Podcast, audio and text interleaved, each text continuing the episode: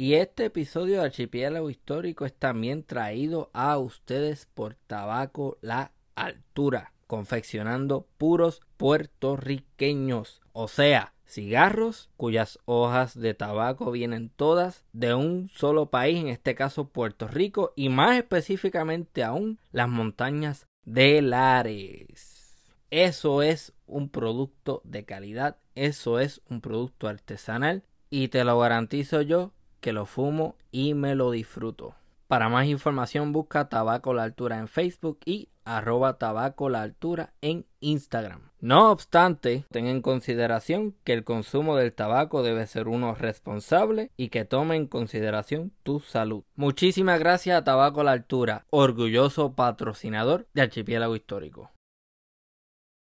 Bueno gente, también tengo un breve anuncio que hacerles. El próximo 26 de agosto estaré en Springfield, Massachusetts, visitando el New England Latino Festival. Así que a mí me encantaría conocer a varios de ustedes allí. Eh, yo sé que yo tengo una audiencia en Springfield y nada, este, vamos a compartir como comunidad, vamos a crear comunidad y muchísimas gracias por el apoyo. Allí nos vemos.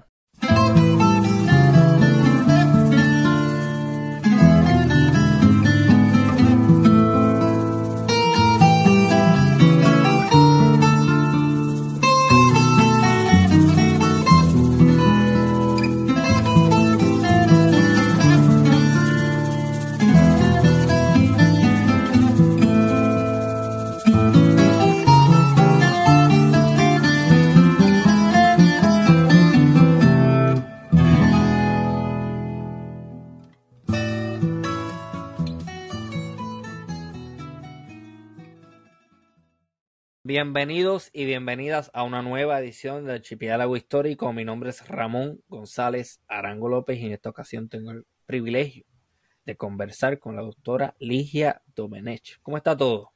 Muy bien, gracias.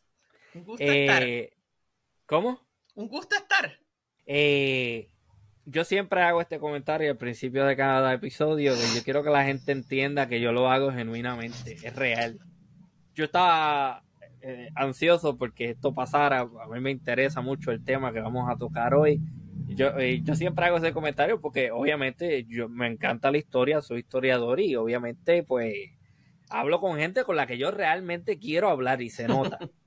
este, el tema que vamos a estar tocando hoy es uno que a mí me interesa muchísimo, la historia naval, pero la historia naval vista desde el contexto caribeño, que eso es algo que muy poca gente conoce. La gente sabe que si el D-Day, que si Normandy, que si Berlín en el 45, que si Kursk, que si Stalingrad, pero una guerra mundial sucede precisamente en todo el mundo y se pelea en todos los continentes y en todos los mares y en todas las regiones y el Caribe no es una excepción a eso. Eh, para las personas que no conocen el trabajo suyo, háblenos un poco de sus intereses y de sus temas de investigación, por favor. Bueno, eh, eh, yo, he, escrito otros temas, ¿no? Este, primero sobre la gobernación de Roberto Sánchez Vilella fue el tema de mi tesis doctoral y bueno, fue el primer libro que publiqué.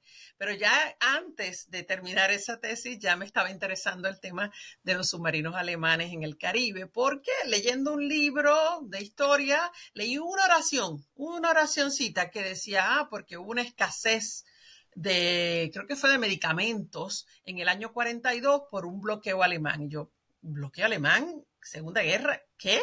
Y bueno, entonces eso ahí ya me picó la curiosidad. Eh, yo, yo trabajo con curiosidad.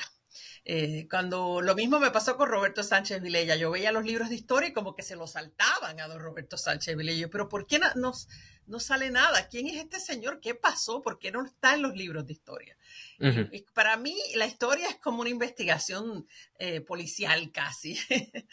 y, y entonces es mi curiosidad la que me mueve y me motiva. Entonces, claro, eh, ya yo estaba interesada en, investigar más sobre lo, ese, ese bloqueo que había existido, pero tenía que terminar la tesis. Así que empecé a comprar libros y los ponía ahí como que este va a ser mi premio. Cuando termine la tesis me voy a premiar con estos libros que voy a leer.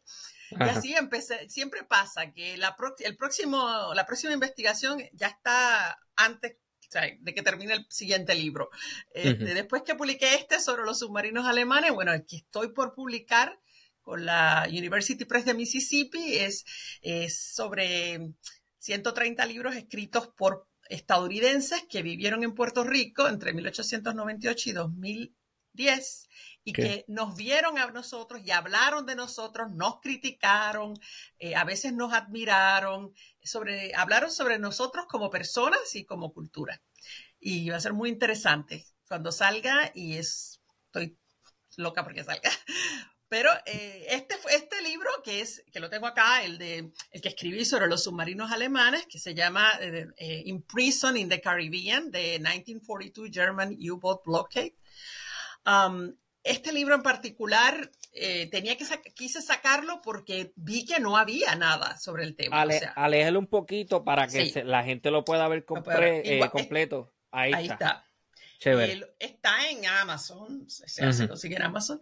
Y es, eh, es pequeño porque es una investigación que, o sea, es un capítulo de toda una guerra, claro, pero tenía una ansiedad de sacarlo porque vi que no había información sobre el tema. Entonces me dio más ansiedad de sacarlo para que otros la tuvieran, ¿no? Excelente.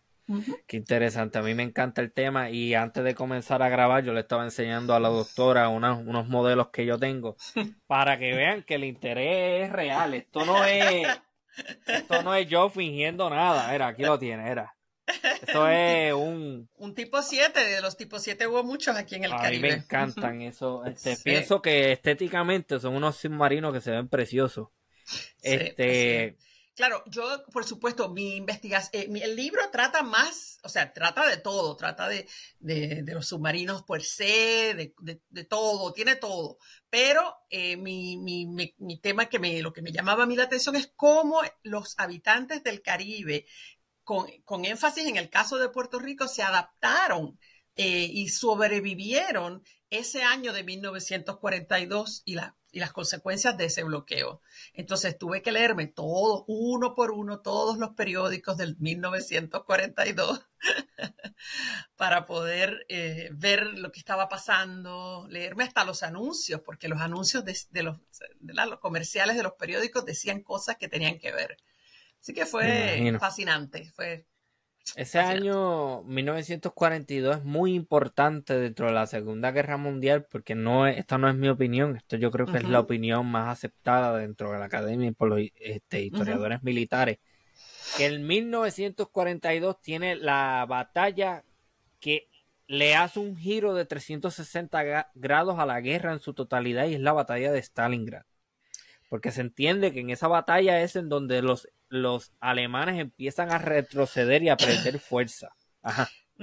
Claro, pero eh, también esta batalla en el Caribe pudo, en mi opinión y en opinión de otros historiadores, pudo haber cambiado también el curso de esta guerra. Estuvo muy, muy cerca de cambiar el curso de la guerra. Así que de eso vamos a hablar, ¿no? Me imagino. Exacto, qué interesante, ¿no? Este, se enfoca más en el bloqueo. Cuando hablamos del bloqueo del 1942 en el Caribe, me imagino que va, va a mirar qué es lo que motiva a los alemanes a identificar el Mar Caribe y la región caribeña como un potencial objetivo militar. Háblanos un poco más sobre eso, por favor. Correcto, sí. El de el primero que tiene la idea era eh, Eric Rader, que era el Reichsmarschall el, almirante, no, no Reich Marshall, ah, se me olvida el nombre, como si lo tengo acá, no, en, en alemán, era el almirante en jefe, ¿verdad?, de todas las fuerzas de la Marina, del Kriegsmarine, que era la Marina alemana. Eh, pero eh, Karl Dunitz es el que estaba a cargo particularmente de la flota de los submarinos. Y ellos se dan, Carl Dunitz es el que se da cuenta de que una manera de ganar la guerra es cortar los suministros a los aliados. Y ese, ah, por ahí es que va la cosa, ¿no? Porque los aliados dependían de muchos suministros que se obtenían en el Caribe, en distintos lugares del Caribe. El más importante, obviamente, es el petróleo, ¿no? El combustible. El combustible se obtenía de, de la isla de Trinidad y de Venezuela, mayormente mm. Venezuela, y se enviaba de ahí, porque ellos no tenían refinerías, las refinerías se encontraban en las islas de Aruba y de Curazao. Y entonces, ahí se refinaba. De hecho, en, Aruba estaba la refinería más grande del mundo. Estaba ahí, en, en Lagos. Entonces, si uno logra nada más evitar que les llegue a los aliados el combustible, ya imagínate lo que puede pasar. Si a eso le añades cromio refractario, que lo, lo, obtenían de las Guyanas y que era necesario para construir los aviones, eh, había otros elementos que se usaban para el, algodón de fibra larga, por ejemplo, para hacer paracaídas. Este, deja ver qué tengo, es que estas cosas a mí se me olvidan. una Otras materias primas, materias primas. Importantísimas para, la guerra, ¿no? Entonces, si ellos no tenían acceso, si los aliados perdían el acceso a todo, a, la, a la goma sintética, también se, obtenían, en, el Caribe se, obtenían los, materiales para eso. Em, cobre, este, Cuba tenía cobre también, tenía tungsteno. Todas estas cosas eran necesarias. Y esa es la, ahí es que Dunitz dice, este, esto es lo que tenemos que hacer. Y si nosotros logramos hundir más barcos de los que ellos pueden construir, entonces ganamos la guerra. Claro, no estamos hablando de atacar barcos militares, se trata de barcos mercantes, que son los, y tanqueros, que son los que llevan el, tanqueros son los que llevan el petróleo, claro. Y por eso es que esta región, específicamente alrededor de Trinidad, Venezuela, esa es el área más candente, donde va a haber más batalla, o sea, más, más hundimientos, porque era, es el propósito, ¿no? De evitarlo. Y estuvieron realmente muy, muy cerca en el verano de 1942 de ganar la guerra. Estuvieron muy cerca porque Estados Unidos no estaba preparado para nada. A pesar de que tenía planes en papeles para la protección del canal, todo lo que se concentró fue en la protección del canal. Pero no podían prever que hubiera submarinos alemanes que pudieran estar en operaciones en el Caribe sin una base. Y eso se debía a que en ese momento no conocían que había un invento que ya estaba por salir, que se llamaba, le llamaban el milch cow o la vaca lechera, que era un barco de, para eh, grandísimo, un submarino, que grandísimo, que llevaba combustible, que reponía combustible a esos submarinos que estaban operando. Y así podían estar varias, varios días, varias semanas incluso, eh, operando en el Caribe. Pero imagínate, si no, tendrían que estar regresando a Europa y volviendo y regresando a menos. Entonces, claro. Pero como no se lo imaginaron que existía ese, ese adelanto, pues no contaron con eso y se confiaron. Y cuando la el operativo comienza, que es el 16 de en el Caribe específicamente, el 16 de febrero de 1942, lo que se llamó, se llamó Operación Neuland que en, alemán quiere decir Operación Nuevo Mundo, todos los barcos mercantes estaban iluminados en las noches, iban y todos iluminados, eh, todas las comunicaciones se hacían sin código, eh, estaban expuestos totalmente y eso fue un festival lo que hicieron los, submarinos en esos mm. meses, en lo que Estados Unidos reacciona y dice, espérate, tenemos que hacer algo porque esto se está poniendo complicado.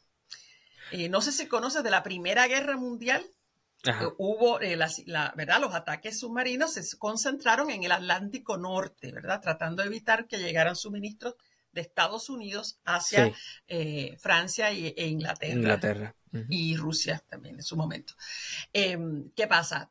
Esta vez, por eso que ellos pensaban que no podía ocurrir nada más abajo de esa área. Entonces, les va hubo un sistema que ellos crearon en la Primera Guerra que se llamó el sistema de convoyes, que es un convoy, que sabemos que es que es cuando van, en vez de ir cada barco solito, se va un grupo de barcos, eso se organiza, que todos salgan en conjunto y van rodeados por todas partes ya sea de, a veces portaaviones, barcos grandes, eh, aviones que vuelan sobre ellos para que, para, que los eh, los, barcos, los submarinos no se atrevan a atacar, o si atacan, atacan uno o dos de los que están afuera del convoy, pero no logran atacarlos a todos, ¿no? ese sistema existía, había existido en la Primera Guerra. Pero en esta Segunda Guerra hay una competencia entre Gran Bretaña y Estados Unidos económicamente. Y no se confían y no quieren, eh, eh, o sea, Estados Unidos dice, bueno, yo no voy a hacer un sistema de convoyes para que esté a cargo el Reino Unido, ¿no? Y el Reino Unido no quiere hacerlo y que lo manden entonces los, los estadounidenses. Estuvieron chocando los intereses constantemente. Así que por eso es que ese es 42 toma casi todo el año 42 para que finalmente, a fines del año es que por fin hacen un sistema de convoy. Eh, hay muchos intereses que estaban ahí entre medio que no dejaban que progresara eso y, estuvieron cerca de, perder mucho. Sí. no, es muy interesante. O sea que no solamente tenemos los ataques de los, eh, ¿cómo se le llamaban del lado de los alemanes? Los Wolfpacks.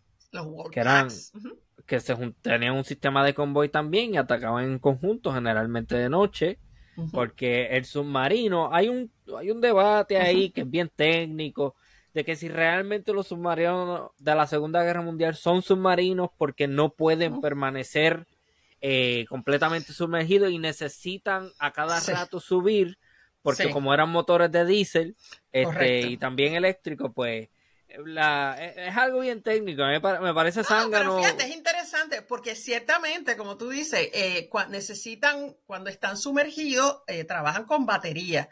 Exacto. Pero hay que recargar esa batería y para eso tienen que salir, tienen que salir porque los motores trabajan con diésel y necesitan el oxígeno o aire, ah, ¿no? Este, para funcionar y, eso. Entonces, ¿qué pasa? Que ellos, eh, cuando empieza Operación Neuland, permanecían sumergidos durante el día. Eh, y entonces de noche que salían a atacar. Eh, Exactamente. entonces, pero si eh, cuando no podían atacar desde afuera, si eran noches de luna, dependiendo si las noches tenían luna, todos esos factores los tomaban en cuenta. Cuando esos submarinos estaban aquí en el Caribe, que de hecho, importante también, solamente hubo alrededor de 5 a 7 a la vez. No más de eso causaron tremendos daños, solo 5 a 7 a la vez, que es extraordinario. Sí, lo es. Eh, pero esa gente estaba muy bien entrenada, o sea, las tripulaciones de estos submarinos eran la elite de oh, del militar de Alemania y eran los mejor pagados, los que tenían este, todos los privilegios. Sí. Eh, sí, eran, eran una, un grupo elite. Y de hecho todavía, todavía es así, incluso en otras armadas. Por ejemplo, en Estados Unidos, en el Navy, si tú sacas un buen una buena puntuación en el ASVAB, que es el examen que tú tomas para ingresar en el ejército, sí. y, eh, y tú estás interesado en unirte al, al Navy, si tú sacas buena puntuación, muy probablemente van a querer tratar de meterte por ojo, boca y nariz la escuela de del submarinista porque es así. porque es, es, bueno, hasta el sol de hoy, el submarino es la fuerza más potente, militarmente hablando. Porque sí, está bien, tú tienes misiles intercontinentales y todo eso, pero la plataforma que se mueve que tú la puedes poner en cualquier parte del mundo y te puede tirar, qué sé yo, cuántos misiles nucleares. Sí. Es el submarino, el submarino es, entonces tú necesitas la mejor gente para maniobrar y, bregar con esa máquina, que eso no, cualquier, no, no. Y, la mejor gente en, en, más de un sentido, o sea, también psicológicamente, puesto que estar en esas misiones que duraban semanas, en las que no salían del submarino, eh, en un espacio eh, de hacinamiento, porque están toda esta gente pegada todo el tiempo, pegoteada, y, las mismas camas duermen, en la, o sea, se turnan en la misma cama porque no hay espacio. Entonces, eh, los, que, los que sirvieron en esos submarinos, es un poco, si te pones a ver con lo calientes que son las aguas del Caribe, es como estar dentro de una, de una lata de sopa, o sea, no sé, hirviendo, y la comida se dañaba incluso, oh, porque el calor calor, entonces todo el mundo está sudado, hay mal olor. Cuando están sumergidos no pueden bajar los baños por la presión del agua, entonces se quedan esos baños sucios, el olor de todo eso. eh, todos ellos comentaban sobre eso, eh, lo, que, lo que era difícil, lo difícil que era, eh, tanto todas esas personas a la vez y sin chocar unos, con, tienen que aprender a moverse dentro de ese submarino sin chocar todo el tiempo. Em, y bueno, y pocas diversiones. Les ponían en los, en los, en los megáfonos del barco, le ponían música, jugaban cartas, eh, de vez en cuando les hacían comidas buenas, pero una vida muy dura, muy dura. Bueno, la, la, mejor forma para ilustrar eso, a lo mejor usted la ha visto, Das Boot. visto esa película? Eso... A mí hace poco me hablaron de que hay una versión de ocho horas o de seis horas de eso que salió en serie originalmente en Alemania.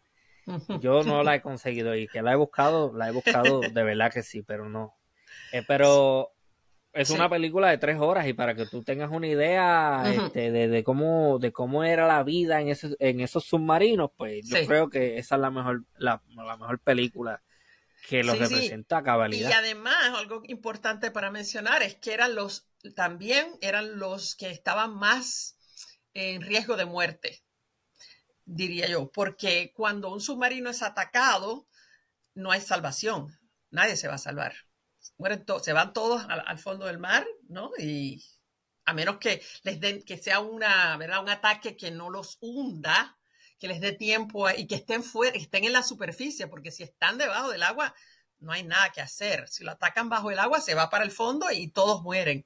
Entonces fueron, eh, eran hombres que tenían que tener un gran valor y una, un estado mental particular para vivir de esa manera todos los días, con ese, ese riesgo frente a ellos todos los días. Yo creo que son admirables para mí las tripulaciones de, los submarinos. Y además fueron, por orden de Carl Dunitz particularmente, nunca fueron adoctrinados. No se le, la mayoría no eran nazis, ni siquiera eran nazis. No los adoctrinaban. Solamente empezaron a adoctrinarlos en 1944, después del atentado contra Hitler, el de Operación Valkyria, Ahí es que eh, ya Dunitz no puede poner objeción a que entren. Entonces, de vez en cuando mandaban en algunas tripulaciones a un individuo que los indoctrinaba. Sobre, Que es el, equivalente al comisario soviético, que es el, oficial político que se encarga de, de, indoctrinar ideológicamente hablando a los soldados. Correcto, correcto. ¿De casualidad conoce los argumentos que él utilizaba para oponer esa indoctrinación? Él no era un nazi tampoco, o sea, rabioso. Em, él no, él personalmente. Y él eh, pensaba que era añadir una tensión adicional, ¿verdad? A, a, una gente que tenía que estar en alerta constante. Eh, no, no, le pareció que era apropiado, pero ya después de ese atentado, como había esa preocupación de, que hubiera elementos, eh, el enemigo entre nosotros y todo ese tipo de concepto, ahí sí. pues empezaron a adoctrinar. Pero la mayoría de ellos, inclusive, no, ni siquiera eran nazis. Y eran gente altamente entrenada. De hecho, aparte de estar en el entrenamiento que tenían, eh, que se les daba, ¿verdad? Técnico, de operar las máquinas que estaban dentro del submarino, luego estaban todo un año haciendo la práctica en un submarino antes de convertirse en tripulación normal de un submarino. Y también los, submarinistas eran los que con frecuencia Dunes los recibía y los despedía eh, de las bases de submarinos que se encontraban, las, que, las que operaron en el Caribe, la mayoría estaban en Francia. L'Orient fue la más eh, frecuentemente usada, que eran estos, estaban, eran unos edificios reforzados con concreto y acero por, para que no fueran bombardeados y, destruidos todos estos submarinos, y ahí era donde los reparaban y todo eso.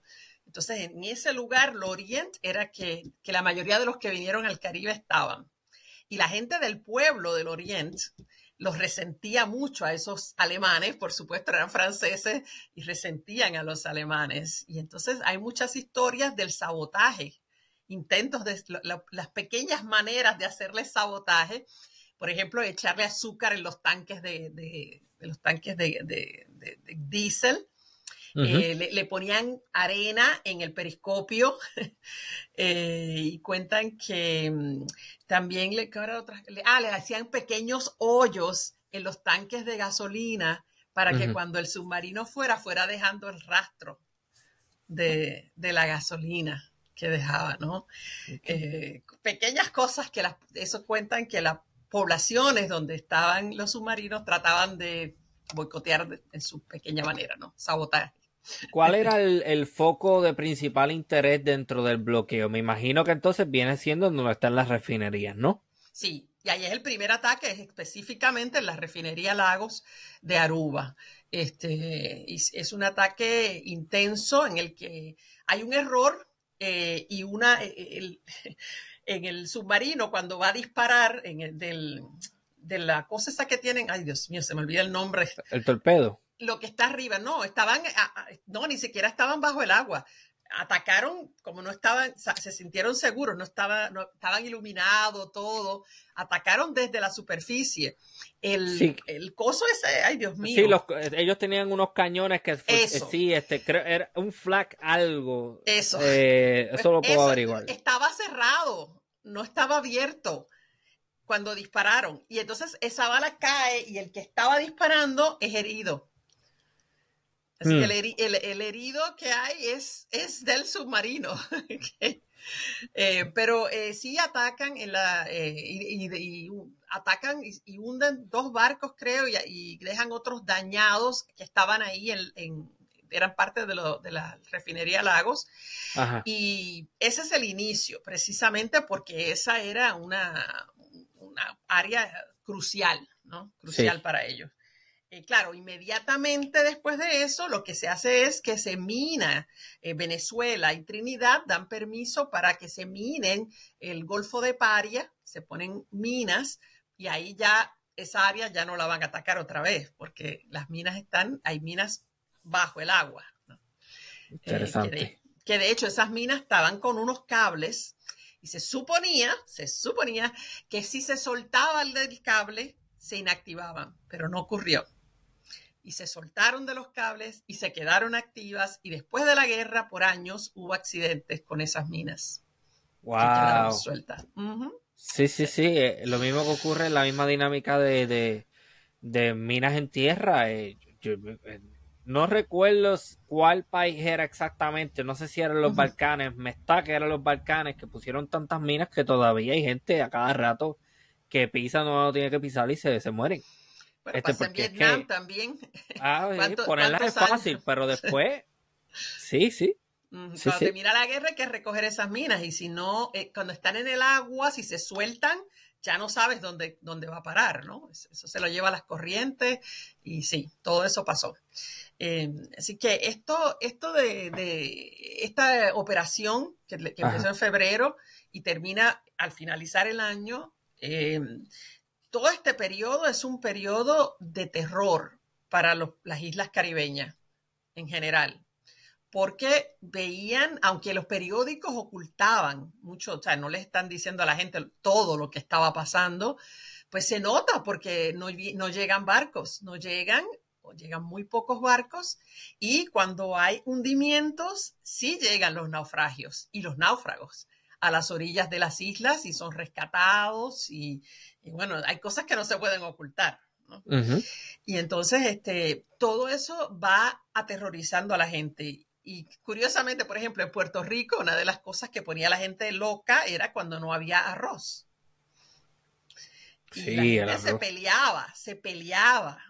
Por, cuando había arroz, y a la gente hace unas colas largas y en, esas colas la gente se golpeaba para sacar al otro de la cola porque yo llegué primero, porque no sé qué. Y había muchos en el periódico reportes de personas heridas en esas colas para, o filas para, hacer, para obtener lo que estaba escaso. Así que hay cosas que, fueron, y, eso hace, eso está pasando en las distintas islas. Claro, yo estudié más a fondo Puerto Rico pero eh, las ah, pues, islas... Ajá. Pues me viene algo bien importante a la mente, que he escuchado el bochinche histórico en varias ocasiones y yo no, no lo... ¿Cómo es? no los, no los rechazaba porque yo soy una persona que yo tengo que mirar la evidencia. Por más loco que pueda sonar, yo no te lo voy a descartar ni te voy a decir que no porque... Hasta que no sepas. Exactamente. que, eso me eh, que eso es lo saludable. Regla de oro. sí. Por más loca que pueda sonar la cosa, yo, ok, perfecto. Tráeme la evidencia y lo discutimos. So, nunca lo he rechazado, pero tampoco he, visto el, dato y usualmente me lo, escucho y lo que hago es, pues, no creo que sea verdad, pero vamos a ver si usted sabe. Yo he escuchado el bochinche histórico de que el canal de la Mona, supuestamente, eh, en la Mona, supuestamente habían unos submarinos alemanes que entraban y que, ¿cómo se llama esto? Eh, ellos sacaban guano que yo no sé para qué. ¿Sabrá algo, ¿Sabrá algo sobre eso?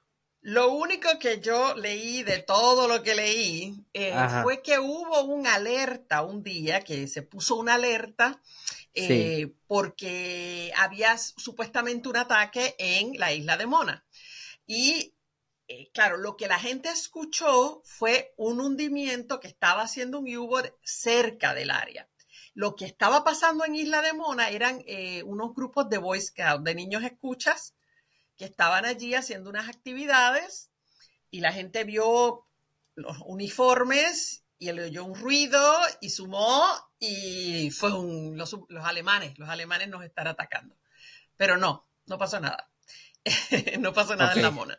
No he escuchado nada de que nada. Eh, siempre se especuló mucho de que sí es cierto que de vez en cuando estas, estos submarinos, para, refrescar un poco a los eh, marinos, paraban en algunas islas, pero generalmente islas que no tuvieran habitantes, que hay tantas, y los dejaban salir y se bañaban y, nadaban y se relajaban. Claro, hay miles de especulaciones. Yo en cada isla he conocido gente que me dice que saben, que saben, que saben de una familia que ayudó a los alemanes. Esos cuentos todo, todo el mundo me los hace, pero me, los hacen, como dices tú, sin evidencia. Yo, oh, ok, ok, yo no le digo que no porque puede ser. Pero que se sepa, que se sepa, no. A mí mucha gente en Puerto Rico, sí, porque yo veía los periscopios. Bueno, yo lo tengo en gran duda, porque para ver el periscopio hay que estar en una, o sea, de la orilla, es muy, no creo, no, no, tiene lógica. Me dice, no, que uno de la playa veía los periscopios. Mm. Sí, con una, con una eh, imaginación eh, creativa, una gran imaginación capaz que los vieron. Eso yo lo, eso yo lo dudo muchísimo, sobre todo cuando se tiene en consideración que el submarino, hasta el sol de hoy, que todavía sigue siendo una limitación, requiere de grandes profundidades para operar. El submarino tú no lo vas a encontrar en áreas en donde hay poca, eh, que, haya poca profundidad. O sea, que a mí me, muchísimo, bien.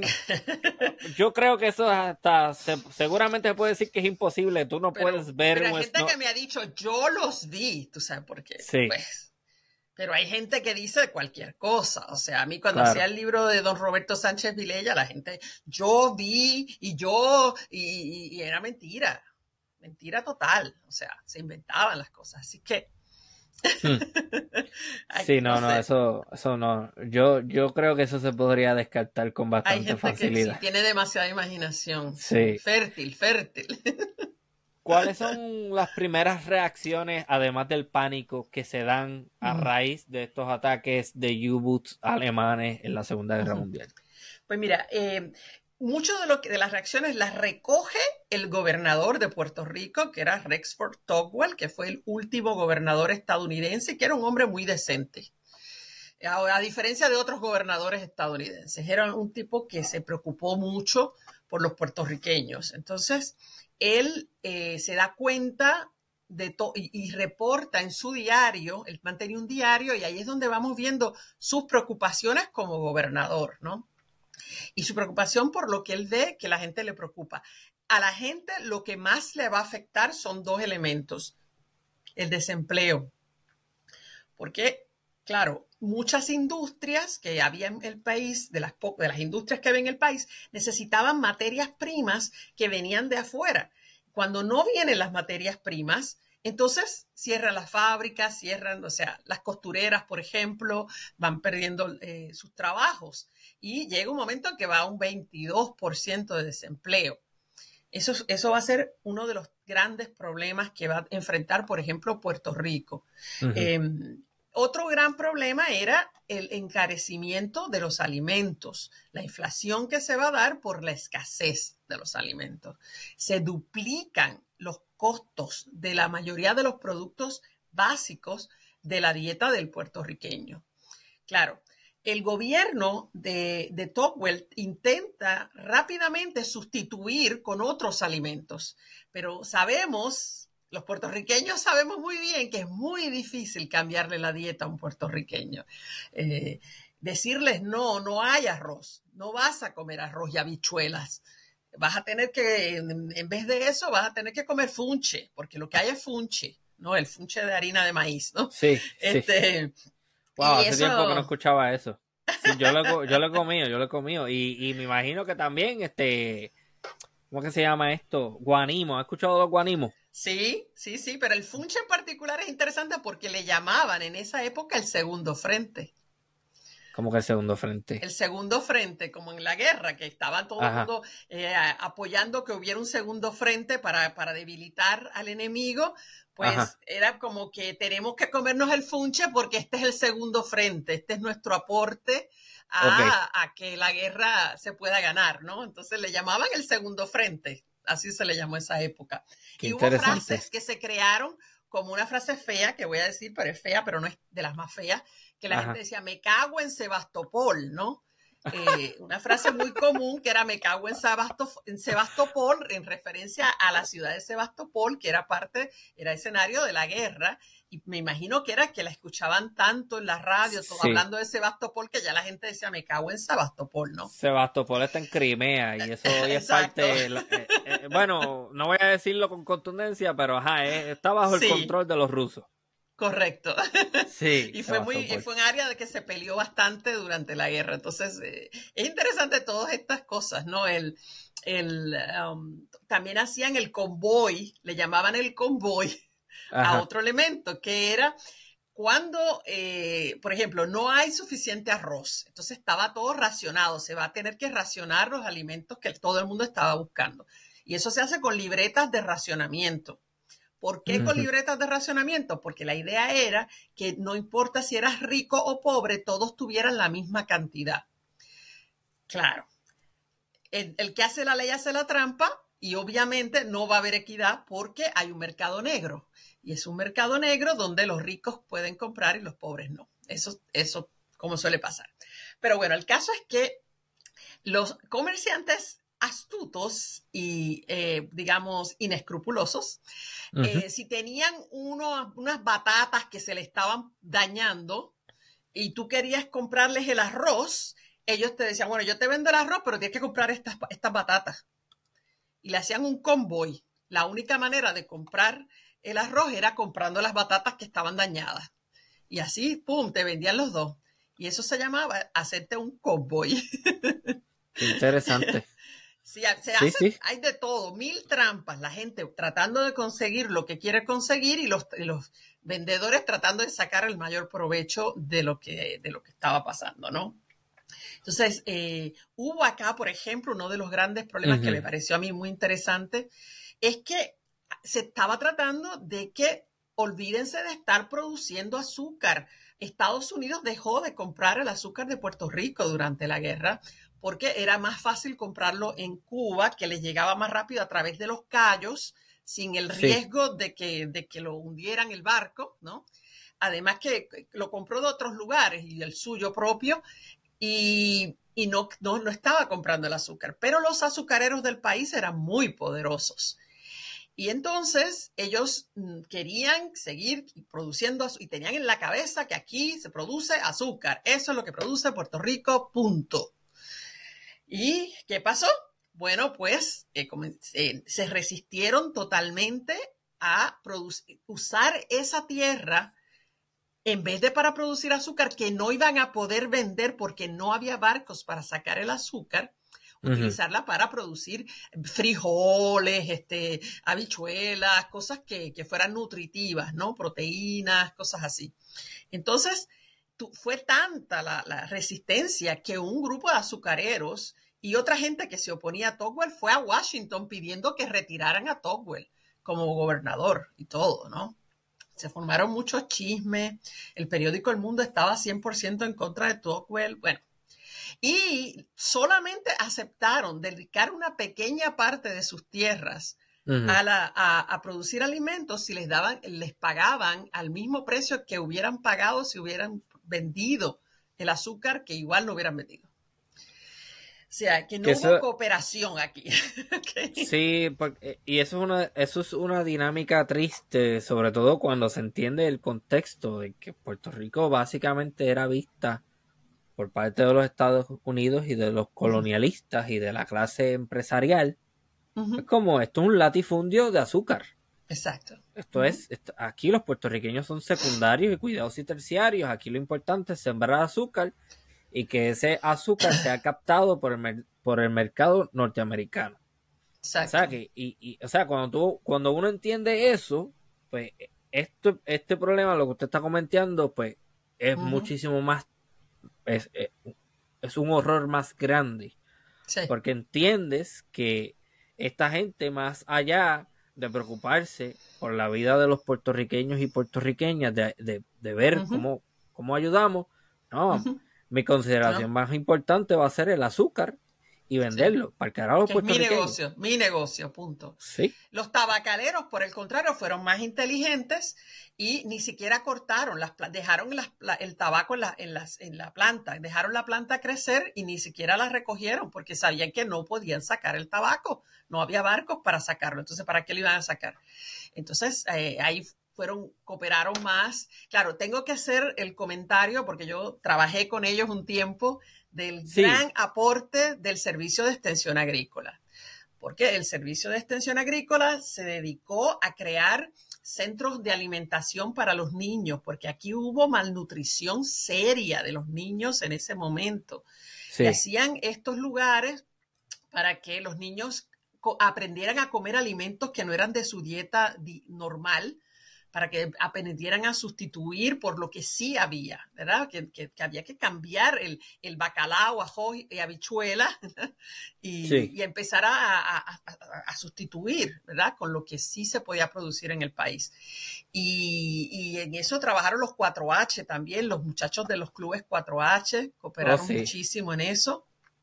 Y eso fue eh, muy, muy importante. De hecho, también la esposa de Togwell, ella creó unos centros para darles leche.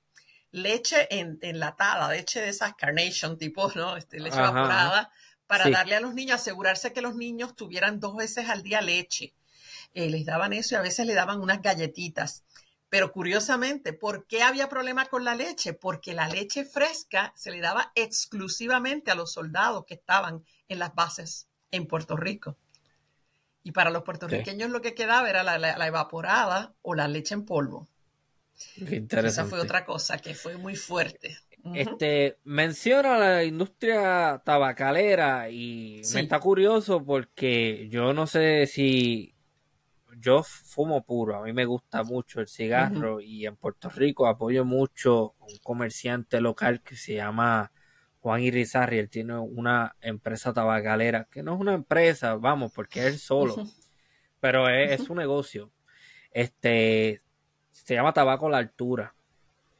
Y a mí me, este, tema de la historia del, tabaco en Puerto Rico me llama mucho la atención porque por lo poco que he visto y por lo poco que he leído, porque he leído diferentes cosas en diferentes lugares sobre la industria tabacalera en Puerto Rico, mi impresión es que la industria tabacalera siempre fue políticamente activa y usualmente pululó alrededor de los sectores independentistas y nacionalistas. Mayormente en el siglo XIX. Claro, ya después que entran los estadounidenses, eso va a ir poco a poco cambiando, pero sí, los talleres donde trabajaban los, los que hacían los tabacos se convirtieron en centros de, de difusión de ideas eh, obreras, de movimiento obrero, porque como ellos pagaban entre ellos todos para uno para que les leyera, mientras ellos estaban trabajando el tabaco. Entonces esos lectores les leían los grandes libros, le leían los libros de los grandes autores europeos y ellos estaban al día en todo lo que estaba pasando el resto. Le voy a dar un dato. Eh, tabacalera, hay una vitola que se llama, es cubana, Montecristo. Y le pusieron Montecristo porque a, los a, los, les encantaba el libro este del Conde Dumas, este de Montecristo. Les encantaba y por eso decidieron ponerle esa línea de cigarro Montecristo, porque eso es lo que le, le, más educada que había, eran los, los tabacaleros, de la gente más educada mientras estabas torciendo el cigarro, tenías a alguien leyéndote una obra de la literatura universal. Y, Supuestamente eran analfabetas, pero en realidad eran de la gente más educada, porque se les ocurrió esa idea de, tener un lector que los educara mientras estaban trabajando. Una cosa fabulosa, ¿no? Este, Haciendo la conexión. Yo soy Isabela, yo soy Isabela. Isabela era es, tierra de, tabaco de mascar, el tabaco y lao. El, el tabaco y lao, ajá mi familia tenía finca de tabaco y lau. Sí. Qué bien, qué bien. Este, ah, estoy haciendo la conexión ahora porque me está diciendo que va a publicar con la, Universidad de Mississippi, ¿correcto? Sí, sí. Esa gente publicó hace poco, o bueno, hace uno o dos años atrás, el trabajo de otro profesor retirado, este Baldrich, que escribió Smokers Beyond the Sea. ¿Usted lo conoce? Juan José. Juan José. Sí. José Baldrich. ¿Cómo se llama el libro? Smokers Beyond the Sea. sobre tabacal, sobre, sí, él escribió, la, creo que él es el que escribió Sembraron la no siembra, sobre una gran huelga que hicieron los tabacaleros. Sí, recuerdo. A mí me interesa conseguir ese contacto, así que si me puede ayudar con eso. Yo no lo conozco personalmente, yo soy fan también, leo los libros, pero no lo conozco personalmente. Ah, no sé si está en Puerto Rico tampoco.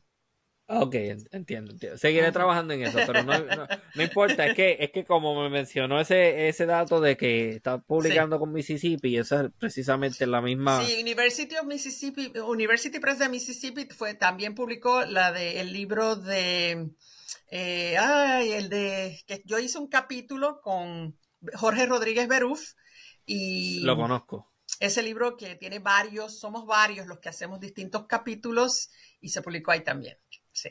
Sí, saludos a él si está escuchando esto. Beruf lo conozco. Sí, sí, muy, muy, muy buena persona. A ese sí lo conozco bien. Sí, sí. Este, tenemos, tenemos contacto, de vez en cuando hablamos. Él es muy chévere, de verdad. Y me ha, apoyado mucho a través de este, de este, de este proyecto, este, dándome contacto. y, es un tipo súper. Sí. sí. Ok, volviendo entonces, estábamos hablando que el Club 4H ayudó mucho y que también este, la primera dama ayudó también con la creación de unos centros este, ¿Conoce de otras iniciativas que se hayan dado en otras partes del Caribe, fuera de Puerto Rico? Eh, sí, por ejemplo, em, ay, ay, espérate, es que recordarme cada isla es lo difícil, pero sé que hubo, por ejemplo, gobernadores de islas que empezaron a ir a caballo, eh, a, moverse o en carreta de caballos en sus islas para dar el ejemplo, eh, porque la gasolina se hizo muy escasa, ¿viste? Entonces, eh, había que economizar gasolinas y también las gomas. Las gomas, particularmente porque la goma casi siempre es la que con la que las gomas se hacían con goma que se traía de, Indonesia y esa área que estaba controlada por los japoneses. Entonces, eh, acá se empieza a hacer ejercicios para crear goma sintética, pero todo eso va a tomar su tiempo y van a estar escasas las gomas. Entonces, eh, se hacen muchas iniciativas en todas las islas para que la gente empiece a utilizar otros medios de transporte y volver al pasado un poco, ¿verdad? Al caballo, la carreta. Eh, en Puerto Rico, por ejemplo, eh, que, que, que, es más, el que más estudié, eh, una de las cosas que se hicieron que me parece que deberían hacerla ahora, otra vez, era escalonar los empleados públicos, no entraban todos a la misma hora unos entraban, digamos, a las 7, otros a las 7.15, otros a las 7.30, otros a las, a las 7.45, los otros a las 8 y lo mismo a la salida. De modo que no había tanto tapón y en el tapón no se desperdiciaba tanta gasolina, ¿no? Ah, este, esa fue una. Entonces, otra, la hora de almuerzo era antes hora y media Se las, se, las redujeron a todos los empleados públicos a una hora para que no les diera tiempo de ir a sus casas y gastar gasolina en ir a las casas y regresar. Se tenían que quedar y comer en algún lugar cerca de donde trabajaban. Entonces, la otra que le hicieron antes, hasta entonces los empleados públicos trabajaban los sábados mediodía. Pero entonces ahí se quita el sábado y se les añade 30 minutos a cada día. Se hace de, cada día de la semana. Entonces, de esa manera, completan las horas en la semana y no tienen que viajar el sábado y gastar en eso también.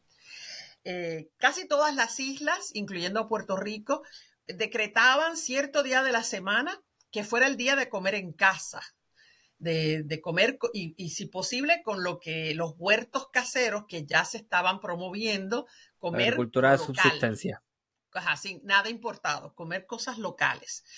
Eh, Eso también deberíamos promoverlo más. Sí, se hacían en las escuelas, había lo que le llamaban los jardines de la victoria, y los estudiantes mismos cuidaban esos jardines y producían alimento para ellos, para sus familias, luego se los repartían entre sus familias. Em, hacían, eh, los niños escuchas también ayudaron mucho en reciclaje, aquí en Puerto Rico, reciclaje de gomas usadas, reciclaje de todo lo que fuera de metal para enviarlo para que se usara en los Estados Unidos em, cuando hubiera un barco que fuera para Estados Unidos.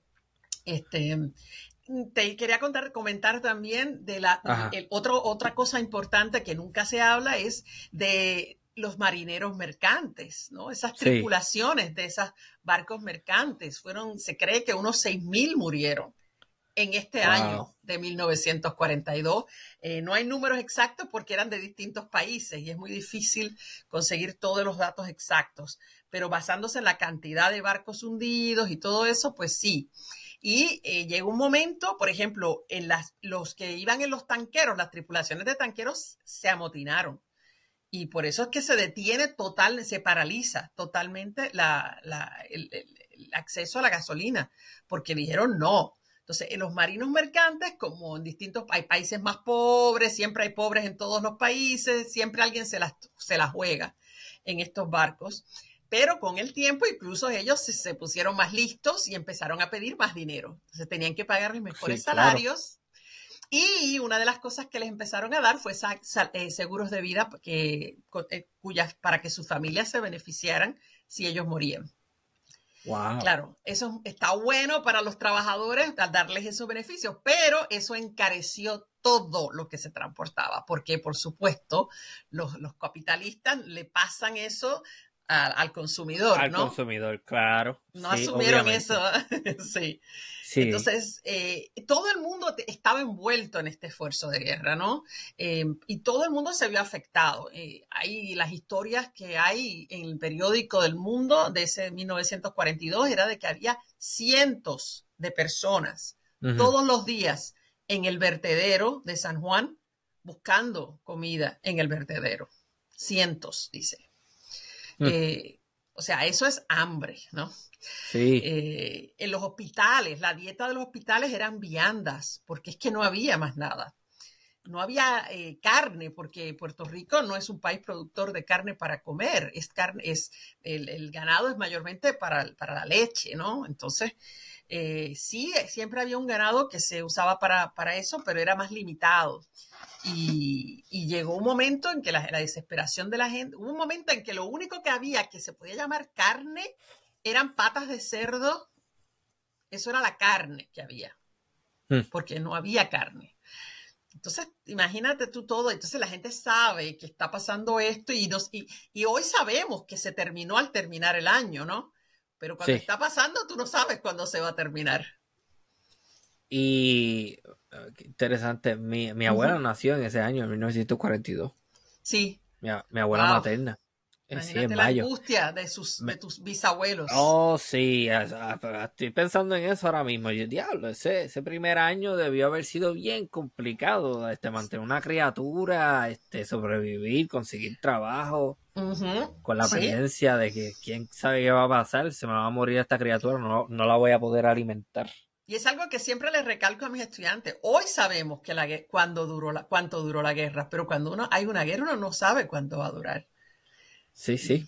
puede ser 15 años, ha habido guerras de 15 a 20 años, pero puede ser 5, uno no sabe. Entonces es una angustia de día a día, de, día a día. Y el, el, hecho de que no fueran bombardeados no quiere decir que no lo sufrieron, porque lo sufrían por esas otras consecuencias. Y otra cosa que no he mencionado es también el ambiente dentro de la isla, la falta de confianza con los extranjeros, lo que sufrieron los extranjeros alemanes eh, y japoneses o italianos que vivían en Puerto Rico, que no fueron muchos, ¿verdad? No eran miles y miles, pero eh, fueron, o sea, hay, particularmente conozco la historia de la familia del café Sanders, los dueños de Café Sanders, que ese señor era alemán, pero hacía años que se había hecho ciudadano estadounidense. Sin embargo, los vecinos, siempre hay algún vecino envidioso, eh, empezaron a decir que eran espías y que mandaban mensajes y qué sé yo, y ese hombre fue carcelado por un tiempo. Eh, y cuando lo entrevistaron, el hombre dijo que él era alemán, que se sentía alemán, que siempre iba a ser alemán, y eso le trajo muchos problemas, ¿no? Ser honesto. Sí. Eh, lo puedo entender porque yo soy bien honesto y me meto en problemas a cada rato por eso. yo también. Pero ¿qué, ¿qué te puedo decir? Eh, yo siempre voy a decir lo que pienso y mi conciencia está limpia. Claro. La honestidad el hombre, siempre. El hombre era alemán y el tipo le dice sí, o sea, sí, soy alemán. claro. Sí. Este, y bueno, igual con, incluso con los españoles que era por, por la falange, y aunque España era neutral en esta guerra, sí había una simpatía. Yo pongo eso en duda. Yo, pongo eso en duda porque aunque no participes de forma abierta, para mí que tú envíes una división a Rusia, como lo hicieron los españoles con la división azul, no sé cuánto. Exacto. Para mí eso, ya para mí, tú estás en la guerra. Yo no, e, ese cuento de la neutralidad no sé si lo compro del todo, porque yo lo pongo en duda. Yo creo que nadie lo compraba, ¿viste? Claro. Pero en Puerto Rico había muchos españoles y muchos descendientes de españoles. Sí, y, claro. entonces cuando sacaban cualquier, eh, ¿verdad? Las, banderas falangistas o cualquier cosa, se iban a, traer, a buscar problemas, ¿no? Em, claro, los, eh, hay, un, hay una historia de un caballero apellido Honda que vivía en, un japonés, que vivía en Caguas y, y esa llevaba tiempo, era un ingeniero. Y él, no pudo salir del pueblo de Caguas, lo dejaron, eh, ¿verdad?, como prisionero dentro del pueblo de Caguas, no podía salir del pueblo de Caguas. Se hizo una orden que todos se tenían que registrar, todos estos extranjeros tenían que registrarse y eh, cargar identificación en todo momento. No podían vivir eh, en las costas, ninguno de ellos, y no podían poseer radios en sus casas, radios onda corta, onda larga, ningún tipo de radio. Eh, así que sí se tomaron medidas que eran eh, en las islas, en todas las islas. Solamente uno en Cuba fue condenado a muerte por espionaje, eh, el famoso Luning, le decían Luning en Cuba y era Luning, era un alemán que estaba casado con una estadounidense ricachona que estaba en Europa, la esposa, y él estaba en la, pero vivía en el, cerca del puerto de La Habana. Y se pasaba en los, era un borrachón, y ella le mandaba dinero y él vivía de la esposa. Y el hombre se pasaba ahí y tenía un radio de transmisión. Y el hombre se pasaba en los bares, en los bares donde los marineros hablan y, dicen para dónde van o de dónde vienen, toda esa cosa. Y por ahí fue que vino la acusación y a ese sí lo condenaron a muerte y murió eh, en Cuba. Es el único que, que encontré que hubiera sufrido por eso, por espionaje. Qué interesante eso. Pero todos los gobiernos, bueno, los únicos países independientes en el Caribe en ese momento, todos tenían dictadura en las islas del Caribe, que eran eh, eh, Cuba, eh, República Dominicana y Haití. todos tenían este, dictadores, todos dictadores pro Estados Unidos. Elil Scott estaba en, en Haití, Rafael Leónidas Trujillo en República Dominicana y Dios mío, eh, ¿Batista, Batista, sí, Batista, Batista. Batista. En su primer, en su primer su primer gobierno, ¿no? Este, después él lo van a deponer en el 44, pero después él regresa, ¿no? Pero en esa primera vez. Y ellos, todo el mundo era una competencia de quién era el más leal a Estados Unidos, ¿verdad? A los aliados en general, pero sobre todo a Estados Unidos. Entonces todos eran los más anti-alemán y los más anti-japonés y todo eso. Entonces todo el mundo quería lucirse, ¿no? Eh, lograr descubrir eh, algún enemigo. Y, y, una de las historias interesantes tiene que ver con, con Ernest Hemingway porque Ernest Hemingway vivía en Cuba. y, él, y como todos sabemos, era un borrachón. y él tenía un barco que se llamaba El Pilar. Y él logra convencer al embajador de Estados Unidos en Cuba de que le pague mil dólares al mes a él y a sus amigos borrachones para patrullar en el Pilar, armados, para atacar de alguna manera desde un barquito eh, submarinos alemanes. Jamás vieron ninguno y se la deben haber pasado súper. Se ha disfrutado un montón. Como una, especie de, vamos a llamarle unidad miliciana. Sí, sí, él le llamaba el Crook Factory, la, la fábrica de ladrones. Él mismo le decía así. O sea, hay miles de fotos de él con armas grandotas en el pilar, eh, cuando él estaba eh, sirviéndole al ejército de Estados Unidos, a la, Marina de Estados Unidos, desde su barco, que el barco es un barco de, pesca. Hemingway es un personaje bien interesante. este conozco muy poco, sé que se suicidó. Sí, se suicidó, pero en Estados Unidos. Ya estaba en Estados Unidos, en una clínica, estuvo en una clínica porque estaba en una depresión. Pero también había algo de paranoia, porque él pensaba que el mismo gobierno norteamericano, una vez este, llegan los 50 a Cuba con la revolución y todo eso, él tiene una paranoia de que lo están investigando y que, están escuchando lo que él hace. Sí, yo creo que, le tenían la carpeta, todo, el FBI, por supuesto. Sí, sí, sí. Él, sí, definitivo. Habría que dedicarle... a, la, revolución, él apoyó. Habría que dedicarle un episodio a Hemingway. Vamos a ver cómo conseguimos eso, esa información. Bueno, ahí necesita alguien que sepa más de su vida y todo eso que yo. Yo estuve en la casa en, La Habana, eh, digo, en, Cojimar, que es que era donde él tenía la casa, en el Vigía se llama la finca que él, que él compró allí y donde él estuvo. Él vivió 20 años o más de 20 años en Cuba. Así que ese hombre, él dijo que él era cubano. De hecho, cuando se ganó el premio Nobel, él se lo regaló al pueblo de Cuba y está en, una iglesia de la Virgen de Caridad del Cobre.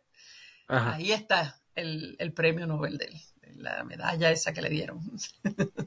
Interesante. Yo creo que en mi casa había, en casa de mis abuelos eh, paternos, había una Virgen del Cobre porque mi abuelo eh, era cubano. Mm, ah, sí, mira. Me, está interesante ese, ese dato porque creo que viene siendo como que la... ¿sabe? Yo no sé mucho de estas cosas, pero sabemos que en cada país latinoamericano hay como que un patrón. Yo sé que en Dominicana es la Virgen de Altagracia y por eso es que uno ve que mujeres de cierta generación... Juana de Altagracia, María de Altagracia, uno pues chévere. Carmen, la Virgen del Carmen en Puerto Rico. Es, una de las que, ah. Sí, la Virgen del Carmen. Eh, por lo menos eh, antes, ahora está la del Pozo esta, que yo no sé, no sé. No sé Grande. Ajá, y no estoy muy familiarizada con ese movimiento, pero y no lo, hasta donde yo leí la última vez no lo había reconocido la iglesia eh, católica, pero de, que, sí, sí. esto también durante el, este proceso del, del, bloqueo de Estados Unidos, pues la gente va a recurrir a muchas maneras de obtener alivio a esas angustias que tenían, ¿no? Em, y la religión ahí va, obviamente. Este, claro, eh, la religión a nivel más local, porque la idea era que la gente no tuviera que trasladarse a otros lugares para, participar. Entonces, las iglesias de barrio se, se, van a convertir en lugares muy importantes, porque ahí se conversa también y se, da la información de dónde hay arroz, dónde hay habichuela, dónde apareció no sé qué cosa. y se convierten en, en el lugar también para, para, compartir información y para darse sostén. Eh, la que tiene comparte un poquito con la otra. Se dio mucho de eso a nivel de cada isla y a nivel de entre las islas también, porque eh, la República Dominicana tenía mucha carne, tenía mucho ganado, más de lo que necesitaba para consumir su propia gente. Entonces, ¿qué hace? Pues entonces ellos, como tenían muchos recursos, porque Dominicana es un país que tiene muchos recursos, eh, comenzaron a construir eh, goletas con maderas dominicanas. ¿Por qué las goletas? Porque ningún submarino va a desperdiciar un torpedo en, una goleta, ¿no? Porque no llevan suficiente carga, ¿no? Eh, la idea es usarla para barcos que llevan carga, carga. Y entonces las goletas se convirtieron en la manera en que las, lo, que sobraba de una isla llegaba a la otra isla y así las islas empezaron a comunicarse. Em, a pesar de las diferencias de idioma que hay entre las islas y todo eso, empezó a darse ese, esa correlación y eso va a ser una de las consecuencias positivas de todo este año tan fuerte del 42, crear esos, esos nexos y el darse cuenta de que todas todas fueron abandonadas por, a su suerte por sus imperios. Todas. De, casualidad conoce el dato de cuántos ataques se dieron en ese año? ¿Cuántos ataques submarinos? Sí, déjame ver si lo tengo por acá. Lo tenía por acá porque. Ah, no hay problema. Si no lo tiene ahora a la mano, este eso. Eh, tengo los números. Bueno, de los barcos hundidos. Alemania eh, perdió en total 727 U-boats o submarinos alemanes. Los perdió en toda la guerra, en toda la guerra, ¿ok? Y 26.918 tripulantes. Ahora, eh, si miras acá, déjame buscarte acá. En el Caribe, en, en, un momento u otro, hubo 98, 97 U-boats, ¿ok? Y esos hundieron 400 barcos mercantes. Wow. Se calcula. En, ese año del 42 solamente, porque ya para el 43 ya se están yendo, ¿no? En ese año perdieron solamente 17 barcos, solamente el 17% lo perdieron. Por eso se considera la operación Neuland la campaña más costo efectiva de toda la guerra, porque usaron muy pocos recursos, causaron tremendo daño y tuvieron pocas pérdidas. Comparativamente. sí, porque me está diciendo que en cualquier punto determinado lo que habían en todo el Caribe eran de 5 a 7 U-boats. Sí. Wow, eso, eso es bien eficiente. Sí. claro, él pidió 25. Imagínate si se los hubieran dado. Sí. Todo eso, él pidió a Hitler 25. Claro, en ese momento no había muchos, había en ese momento en que él los pide para Operación Neuland había unos 92 y él pide 25 de esos 92 porque él estaba convencido de que se podía ganar la guerra si se paralizaba ese, ese tráfico en el Caribe. O sea que él tenía esa visión dura. Y no estaba lejos de la realidad. Y estaba muy correcto. Pero Hitler tenía una, primero que todo, tenía una visión eurocéntrica. Él ni siquiera veía Japón, ni siquiera existía Japón, ni nada de lo que estaba pasando allá. Él era eurocéntrico. Entonces, también el que siempre estaba en su oído todo el tiempo era em, Hermann Wilhelm este, Goering. Ah, Goering, este, el de, de, la Fuerza Aérea. De la Luftwaffe.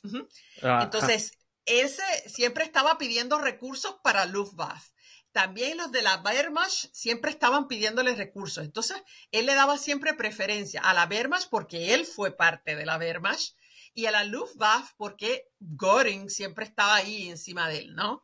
Entonces, siempre el Reichsmarine, tú sabes, era el que, el, que menos recibía, el que menos recursos. Y eh, Hitler estaba convencido de que la guerra se iba a decidir en el Mediterráneo. Interesante. Eh, eh, Dunitz trató, eh, Raider, que estuvo primero que, que Dunitz como gran almirante, lo trató de convencer de que no, que era, las aguas de allí del Mediterráneo eran demasiado claras, que no se podía operar igual porque el agua era demasiado transparente y se veía los submarinos desde los aviones, era muy fácil, mucho más fácil atacar.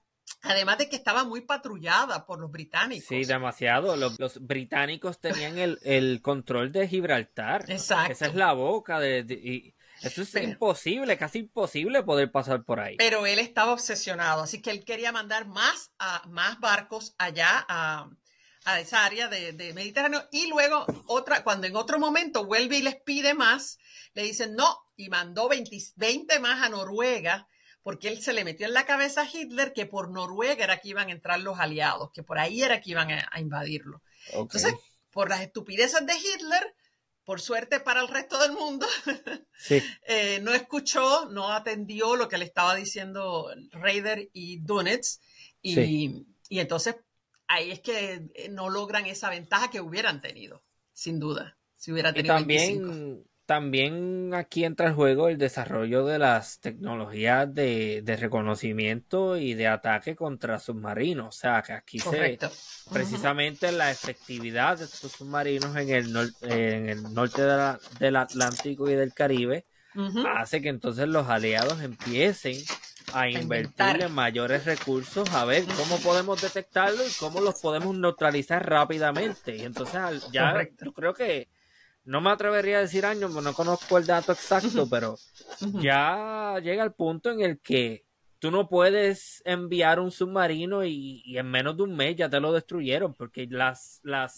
capacidades de los aliados para detectarlos y destruirlos es tan, es tan, es tan eficiente que ya básicamente son obsoletos. Y ahí es cuando él se, eh, Dunitz por fin dice, me rindo, ¿no? Eh, nos tenemos que sacarlos porque no tenemos, de la ventaja que teníamos la perdimos cuando ya le da el tiempo, en ese año del 42, ya él nota, a principios del 1943, ya él oficialmente dice, nos vamos de aquí porque nos están comiendo los dulces, ¿no? Básicamente. Eh, pero él estuvo muy cerca de lograr lo que quería. También otro elemento es que Estados Unidos empieza la producción de los Liberty Ships. ¿verdad? Sí, sí, son bien baratos. Eran bien baratos de producir. Y, al principio les tomaba cuatro a seis días hacer uno, después van cada vez, y al, final están produciendo tres por día, ¿no? Entonces, eso eh, que fue este señor Kaiser, el de la idea, que le dijo, yo sé cómo hacer, vamos a hacer un barco que sea rápido y económico de hacer, eh, sin piezas fabulosas ni nada de eso, sino eficientes. Sí. Este, que era el problema que tenían los alemanes, porque los alemanes hicieron inventos increíbles durante esta guerra. O sea, los que tenían eh, la ventaja tecnológica eran los alemanes, pero los alemanes eran y siguen siendo muy, como dicen acá, jodidos y puntillosos. Y hasta que no tuviera la cosa perfecta, no empezaban la producción. Eh, y produjeron muchas cosas distintas, con distintas piezas y no eran eficientes. En vez de hacer una e- sola modelo.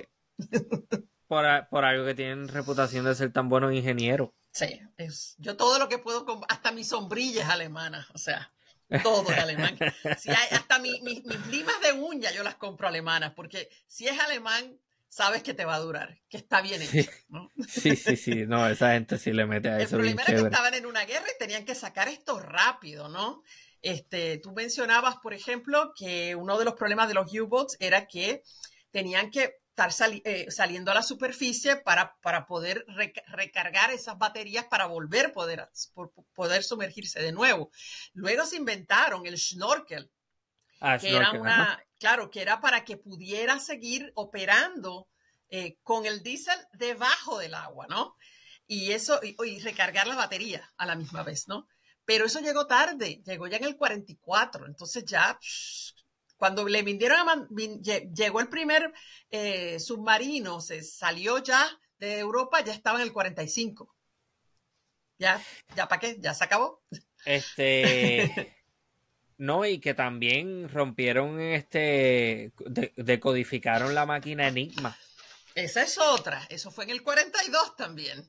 Eh, todo eso ocurre en el, en el en la máquina de Enigma no se la inventaron los alemanes, eh, pero eh, mejoraron un invento que ya existía, ¿no?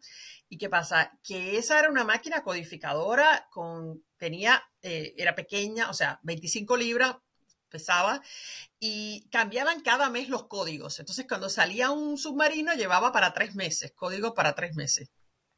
Y fue el 9, a ver, acá tengo la, no, el 9 de mayo del 41 es cuando obtuvieron por primera vez los británicos un, la máquina y los códigos para unas cuantas semanas.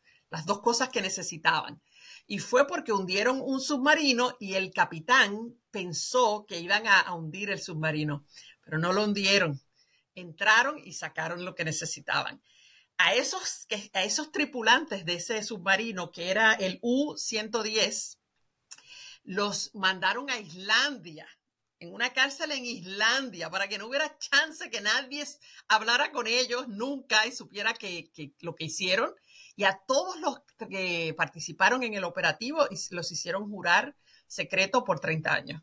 Entonces, con eso es que Bletchley Park es, hace, logra... Sí, los británicos y eso fue el 30, la, operación Ultra, el 30 de octubre de 1942 es cuando por fin se descifra el, enigma, código. Exacto. Pero Estados Unidos no lo supo en ese momento porque no había, no, se, no confiaban. Los estadounidenses, los, los, los, ah, británicos tenían miedo que los estadounidenses no fueran prudentes y, que los alemanes se llegaran a enterar. Y fueron eh, muy cuidadosos con la información. Y de hecho, e, ese, ese dato es bien interesante porque Alan Turing es considerado el padre de la informática, de las computadoras. Porque él fue el matemático que trabajó en cómo decodificar la máquina enigma de los alemanes y esa primera computadora. Correcto. eso era una bestia de toneladas. Y ahora las computadoras tú las tienes en, la mano. Pero para ese tiempo. Y, los alemanes nunca supieron que habían descifrado nada. Ellos siguieron mandando, usando el enigma pensando que no lo podían leer y lo estaban leyendo los aliados. Sí, porque lo que, y, es que lo que hacían eran, pues, vamos a mandar y vamos a sacrificar varios barquitos de vez en cada cierto tiempo para que ellos entiendan que es que, pues, que, no sabemos nada. Que eso también está, eso está Es interesante porque Dunitz en su diario, porque leí los diarios de Dunitz, él se, se, pregunta cómo es que están ¿verdad? Encontrando los U-boats, ¿cómo es posible? Y él piensa que es porque había una máquina que usaban los, los eh, un radar, radar sería la palabra, no sé. El, sí, los radares empezaron a crear para esa época. El Metox, sí, pero no sé, yo creo que no sé si se llamaba radar eso. Bueno, el Metox que ellos tenían. Él piensa que es que el Metox está haciendo unas emisiones y que es eso lo que les está diciendo dónde están los submarinos. Entonces ordena sacar todos los Metox de los submarinos y los Metox no emitían nada, eran eficientes, pero los quita porque teme que él piensa que es eso. Entonces comete ese error también. Es que eso es una cosa interesantísima siempre de la historia, ¿no? esos errores que se cometen porque no se tiene la información. Y, déjame clarificar algo porque acabo de meter la pata, no son radares porque los radares son creados pero para bregar con Exacto, sí, porque los radares fueron creados, pero para cosas aéreas, exacto. Exacto, los aviones. No tiene nada que ver con eso, es un disparate que acabo de decir. Se llama sonar, que es el sistema como el de los murciélagos, ¿no? Que, que choca y regresa y todo eso. Eh, eso una, de hecho, una de las consecuencias también de esta guerra va a ser que en esos sonares de los submarinos, a veces las ballenas migratorias, las oh. ballenas, jorobadas que vienen y migraban al, al Caribe, pues muchas, muchas de esas ballenas murieron. Eh, por eso, por esa, porque los, los, sonares no podían distinguir si, de qué se trataba y bueno, fueron. Bueno, de hecho, para que tenga una idea, y esto está más cerca a su realidad geográfica ahora mismo, se sabe que los submarinos este, argentinos durante la guerra de, la, de las Malvinas eh, mataron varias mataron varias ballenas porque por el mismo problema pensaban que eran submarinos ingleses. Y bueno, me imagino que los ingleses lo hicieron también, pero, pero eso se sabe que, Y muchas otras especies marinas, no solo también ballenas, las ballenas también morían por pues, cuando los atacaban los tanqueros, todas esas manchas de aceite, sabemos lo que ocurre y quedaba toda esa gasolina en el agua y toda esa contaminación ocurrió también por, los ataques a los tanqueros. que, la guerra no solamente es el daño en cuanto a vidas humanas, es, también el daño al ambiente. Correcto, correcto. Así que eso es otra parte que, es que esta guerra tiene tantas cosas. Y otra cosa interesante que quería comentar es que los alemanes que mucha gente no quiere, o sea, tú sabes que políticamente es incorrecto decir nada positivo sobre los alemanes, pero yo soy políticamente incorrecta al 100%. Excelente, excelente. Eh, sí, es interesante que ellos tenían muchas reglas de honor y había un acuerdo que había hecho Hitler en el 35 con los británicos, que fue el que le permite empezar a construir legalmente otra vez submarinos, porque al terminar la Primera Guerra, entre los castigos que se le hicieron injusto, injustamente a, Alemania, fue que no podía tener ningún tipo de submarino y solamente barcos mercantes y no barcos de guerra, va, va, va, solamente 100.000 soldados en total. Bueno, pagar un montón de dinero en, oro, montones de castigos, injustamente. La cosa es que ellos se basaban entonces ahora en ese acuerdo anglo, eh, el acuerdo anglo-alemán. Y eh, Hitler le añade al acuerdo más reglas. O sea, eh, había unas reglas de cómo se peleaba la guerra después de la Primera Guerra. Y Hitler, por ejemplo, del 4 de septiembre de 1939, o sea, desde el principio de la guerra, da una orden de que aunque las leyes internacionales permiten hacerlo, no se, y le, cito, no se emprenderá ninguna acción hostil contra cruceros de pasajeros, aunque naveguen con escolta militar. Eso es una orden de Hitler personalmente, ¿ok? Y ciertamente cada vez había un protocolo cuando se iba a hundir un barco. Se ataca el barco y se le da tiempo a que salgan todas las personas del barco. ¿Por qué? ¿Por qué los alemanes hacen eso? Bueno, porque el propósito no es matar gente, son marineros de barcos mercantes. La idea es destruir la carga y que la carga no llegue a su a donde van a ir, ¿no? Así que no hay ninguna lógica en matar personas por matarlas. Entonces, lo primero que hacen es acercarse a los, a los botes eh, de, ¿verdad? De los botes salvavidas y pedir dónde está el capitán, encontrar al capitán que les va a decir el nombre del barco, qué carga llevaba, cuál era el destino, es todo eso lo preguntan. Ahí aprovechan y les dan café, les daban café, les daban cigarrillos, les daban comida, les daban agua y les decían dónde estaba la isla más cercana para, hacia dónde tenían que dirigirse para que se salvaran. O sea, ese era el protocolo normal. Em, y luego que estaba vacío el barco, entonces generalmente se usaba la artillería de 20 milímetros, esa es la que, la que se me olvidaba ahorita, para destruir el barco, no gastar torpedos porque ya no era necesario, ¿no? Entonces, eso, eso incluso Churchill lo reconoció, que tenían el honor de hacer semejante actividad, ¿ok? Y también la razón para hacerlo era porque no quería que se lo hicieran a los suyos, ¿no? Si yo no la hago, a los míos, cuando ataquen un barco alemán, pues tendrán las mismas consideraciones. Todo eso cambió en el año de 1942. Ah. Seguro conoces, no sé si conoces el, Laconia, el caso del Laconia, que es, esto ocurrió el 12 de septiembre de 1942. Ocurrió en el Atlántico Sur, y está eh, un U-Boat hunde el RMS Laconia, un barco británico. Británico, sí. Este barco era un barco que llevaba muchas cosas. Tenía trípulas, tenía, tenía pasajeros, pero llevaba tropas, llevaba artillería antiaérea y llevaba 2.700 pasajeros. Entre esos 2.700 pasajeros llevaba 1.800 prisioneros de guerra italianos había mujeres, había niños, había de todo. Iban hacia Canadá, ese era el destino. ¿Qué ocurre?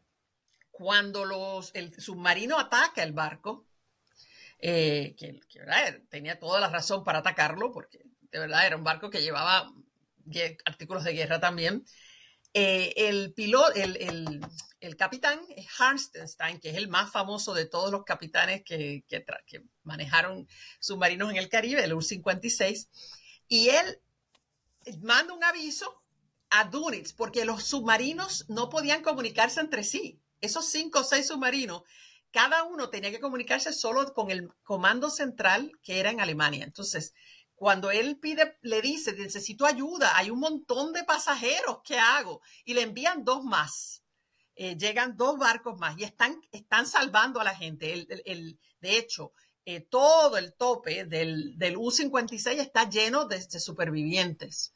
Y hay gente en la, eh, también y hay gente también en botes salvavidas. La cubierta está llena de, de sobrevivientes. Sí. Ellos lanzan un mensaje de SOS, que están en una operación de SOS, sacan la bandera de la Cruz Roja.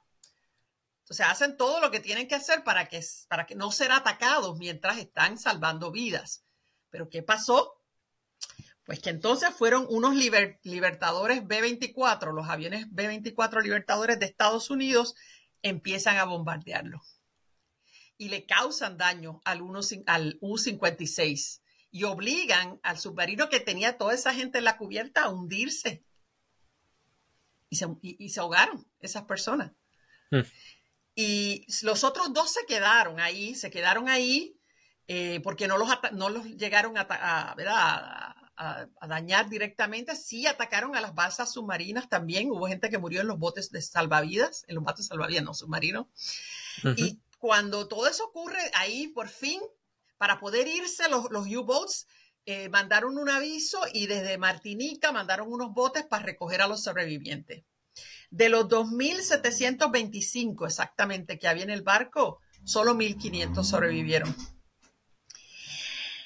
Y a, raíz de ese momento, entonces Dunitz da la famosa orden de Laconia, que dice, no ayudarán nunca más a los que en los rescates.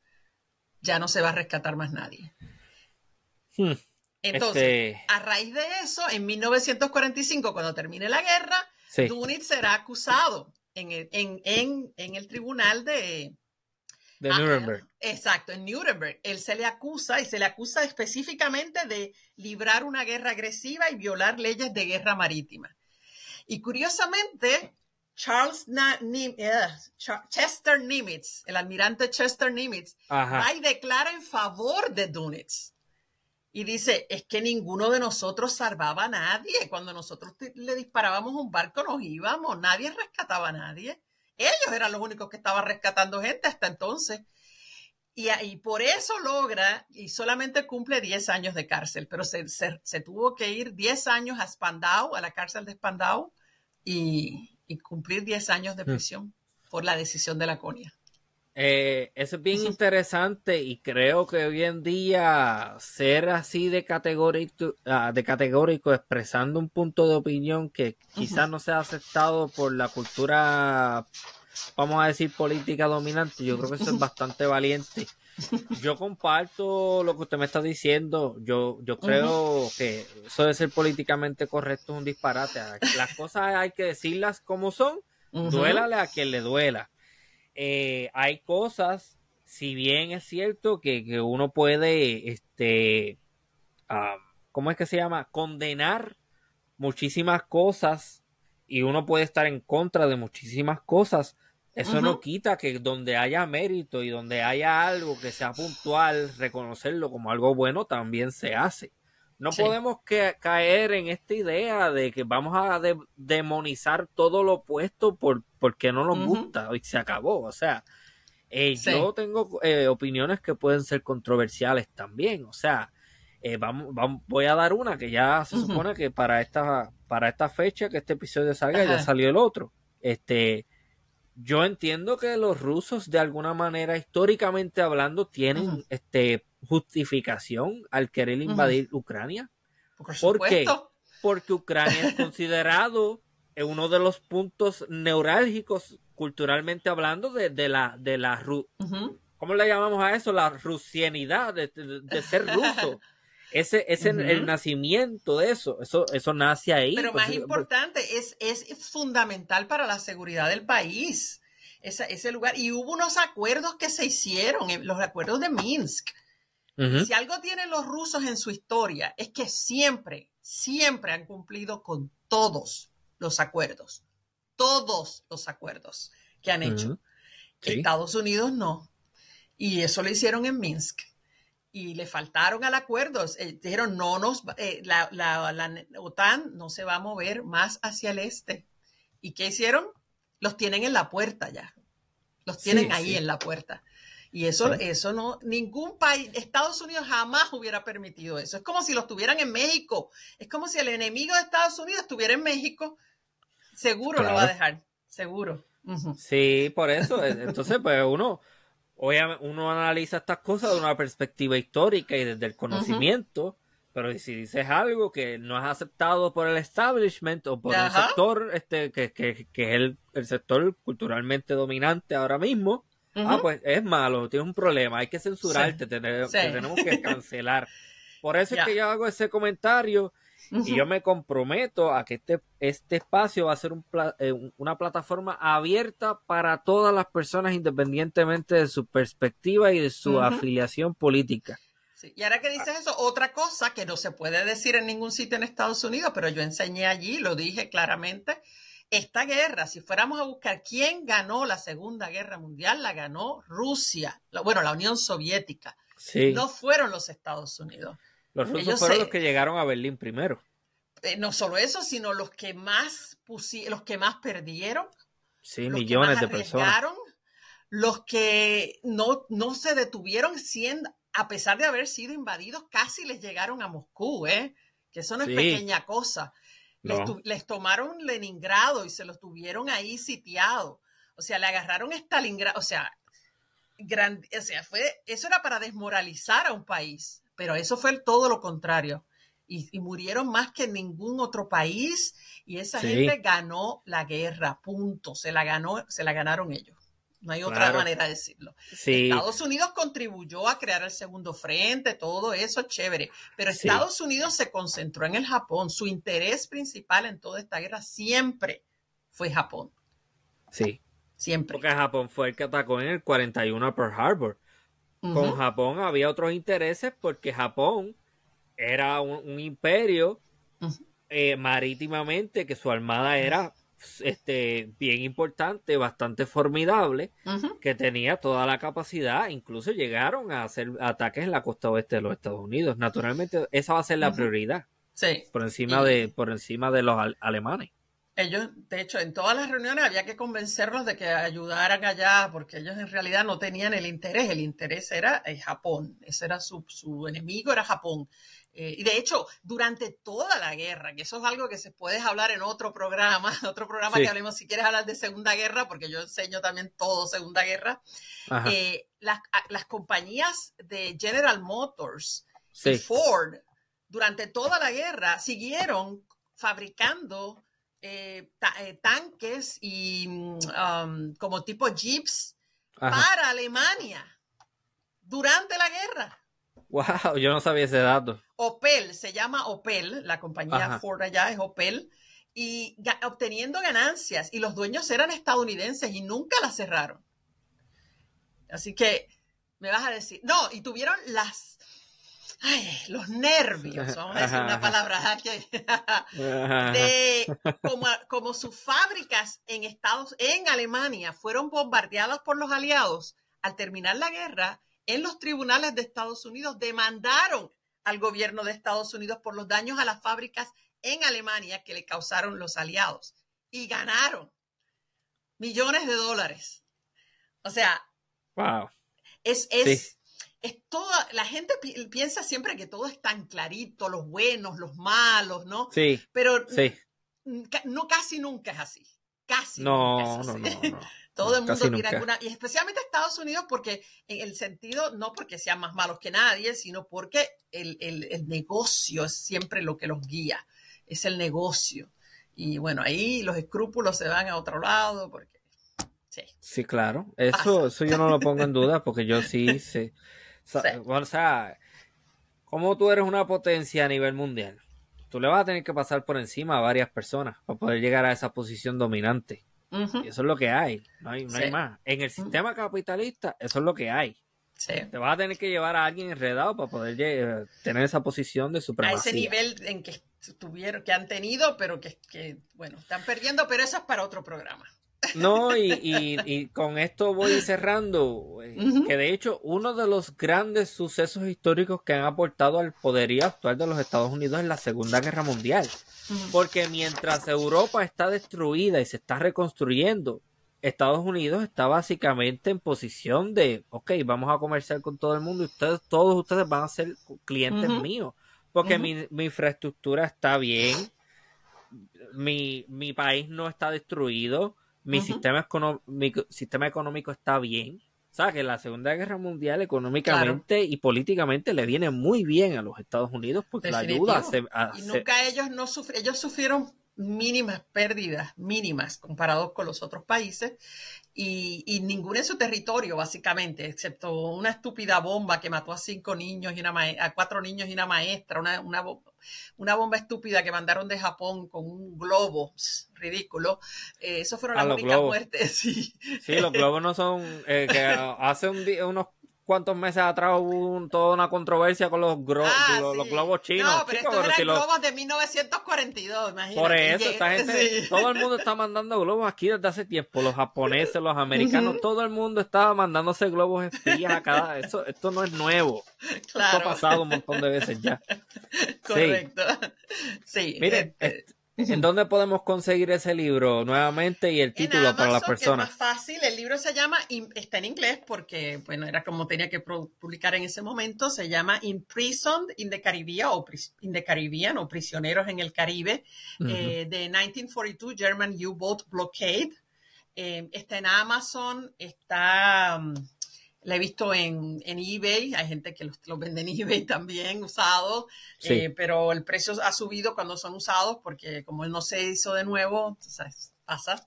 Pero también está en ebook en Amazon. sí. Mucho más económico, así que toda la gente que lee ebook es mucho más económico así. Así que sí, se consigue fácil. ¿Desea promocionar alguna publicación futura, alguna conferencia, algún proyecto en el que esté trabajando ahora mismo? Bueno, ahora mismo eh, hay un, hay un artículo que hice sobre este tema en la enciclopedia de la Fundación Puertorriqueña de las Humanidades. Sí. Hay un artículo que escribí sobre los submarinos alemanes, pero también hay otro que va a salir pronto que tiene que ver, es un pedacito de lo que viene, del libro que viene, y se llama eh, Excluidos de la más perfecta unión, y es sobre esos primeros encuentros en el 1898 y los años siguientes entre estadounidenses y puertorriqueños desde el punto de vista de los estadounidenses. Y está muy chévere, eh, se supone que esté por salir eh, en, esa misma enciclopedia de la Fundación Puertorriqueña de las Humanidades, que está muy buena, la, siempre la mantienen eh, al día. Y bueno, el libro que va a salir hasta ahora se va a llamar Nosotros según ellos, o Us According to Them. Ah, me gusta ese título. Sí, me lo dio mi hermano en Puerto Rico, el licenciado Ignacio Rivera, eh, que es muy creativo, eh, According to Them, eh, de, cómo los, de cómo los estadounidenses visualizaron a los puertorriqueños y su cultura. Y, y, nos vamos, es una manera que nos vamos a ver retratados, es como verte en un retrato, pero es desde el punto de vista de ellos. Y les cuento que va a ser emotivo. Yo grité, lloré, me reí como loca, eh, de todo mientras hacía la, investigación y todas esas emociones me aseguré de que estuvieran en el libro. Eh, yo escribo eh, así como hablo, sencillo, al punto, este, no es un libro académico, lo van, a, van, a, disfrutarlo. hay un capítulo todo que es sobre los alimentos, ¿no? Lo que ellos opinaban de las comidas. Hay uno de la música y dicen ese maldito ruido que ellos le llaman música, detestan el, especialmente el guiro. Ah, detestan el guiro. sí. Eh, tú sabes, hay muchas cosas muy hermosas y unas anécdotas hermosas que están en el libro y bueno, va a ser un libro que creo que a todo puertorriqueño le va a tocar el alma y creo que les va a llevar a la conclusión que yo los voy llevando en todo el libro, que es de que en realidad hay sitios donde a uno no lo quieren y hay que pensar, ah, ¿por qué me quiero meter donde no me quieren? Pero bueno, eso es algo que está por ahí en el libro. Sí, lo entiendo perfectamente. Lo entiendo perfectamente. Sí, cuando no me quieren, no me aprecian, me insultan. ¿Por qué? ¿Por qué seguir? ¿Por, qué insistir? Exacto. Sí, sí, sí, sí. Eh, es que mire, a propósito de ese comentario que acaba de ser, 1898, 122, 123 años de colonialismo. ¿Por qué insistir? Sí, pero ahí lo vas a ver más agudo porque lo escuchas con sus voces. qué era lo que ellos decían y pensaban. Porque estos libros los escribieron para ser publicados en Estados Unidos. Jamás pensaron que puertorriqueños los iban a leer. Eso es lo chulo del libro, ¿no? Porque estamos como yendo detrás de la puerta. Para mí es como escuchar una conversación detrás de la puerta, lo que de verdad pensaban. Y si Puerto Rico sigue siendo colonia, no es porque Puerto Rico quiera seguir siendo colonia. Claro. Es porque los Estados Unidos quieren que siga siendo una colonia. y, el subtema del libro utilizo a los grandes escritores del colonialismo para explicar todo, cómo el colonialismo está en todo, en todo estaba el colonialismo y, esa cabeza imperial que tienen hasta, hasta el más eh, sencillo eh, eh, soldado que vino en la invasión o cualquiera, él se considera superior a al más inteligente y educado de los puertorriqueños. y así lo se expresa, ¿no? Así que esos son sentimientos que, bueno, ¿qué te digo? Hay, hay una foto que va a estar en el libro para darte un la. Que la foto la tomó un soldado. Y la foto tiene, muestra eh, un campesino puertorriqueño en 1898. Más atrás, atrás, un poco atrás en la foto, hay un caballo y un poquito al frente de la foto hay un cerdo. Ya, sé por dónde va esto. Y este, este le puso, el pie que le puso a esa foto el soldado es tres de la misma clase. Wow. Para que vean, para que vean. Así te da una idea de por dónde queda. Sí, sí, sí. Este, de causa, estaba familiarizada con el trabajo de este doctor que vino a Puerto Rico en los años 30, si no me equivoco, el doctor Rhodes, algo así que. Oh, claro, sí, Cornelius Rhodes. Ah, ese mismo. Que, que de hecho, eh, yo creo que le dedicaron una escuela, un aula de una escuela o algo. Hay un premio, un premio. Ah, mira, eso mismo a las investigaciones del cáncer, porque era un investigador, investigador del cáncer. Recientemente, gracias a la pelea de los puertorriqueños, lo eliminaron ese premio. Recientemente. Porque el tipo, hay unas cartas que se publicaron que el tipo de, el, tipo dejó la carta en la maquinilla y la señora que limpiaba, que era de la, de, era por, creo que era socialista o algo así, ¡pap! agarró la carta.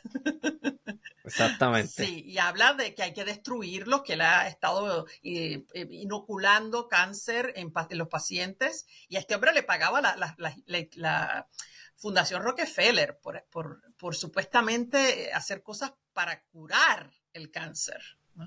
Sí, sí, sí. Sí. Wow. Así e, que hay muchas cosas un tema. esta es la belleza del formato conversacional que yo trabajo. El pie forzado en los, U-boats en el Caribe. Ah. Hasta de colonialismo y de, Cornelius Rhodes terminamos hablando. Por eso es que a mí me gusta. Y mejor terminamos porque si no nos agarran la no, mañana acá, todo, ¿no? Seguimos hablando porque temas siempre va a haber. Pero nada, siempre a la orden cuando haya otro tema que te que creas que, te puede ayudar o no sé, si quieres hacer algo en grupo, qué sé yo. A la orden. Sí, sí, sí, estaremos en contacto. Yo vivo ahora en Montevideo, hace seis años, en Montevideo, Uruguay. Sí. Pero mi alma está siempre ahí, en Puerto Rico.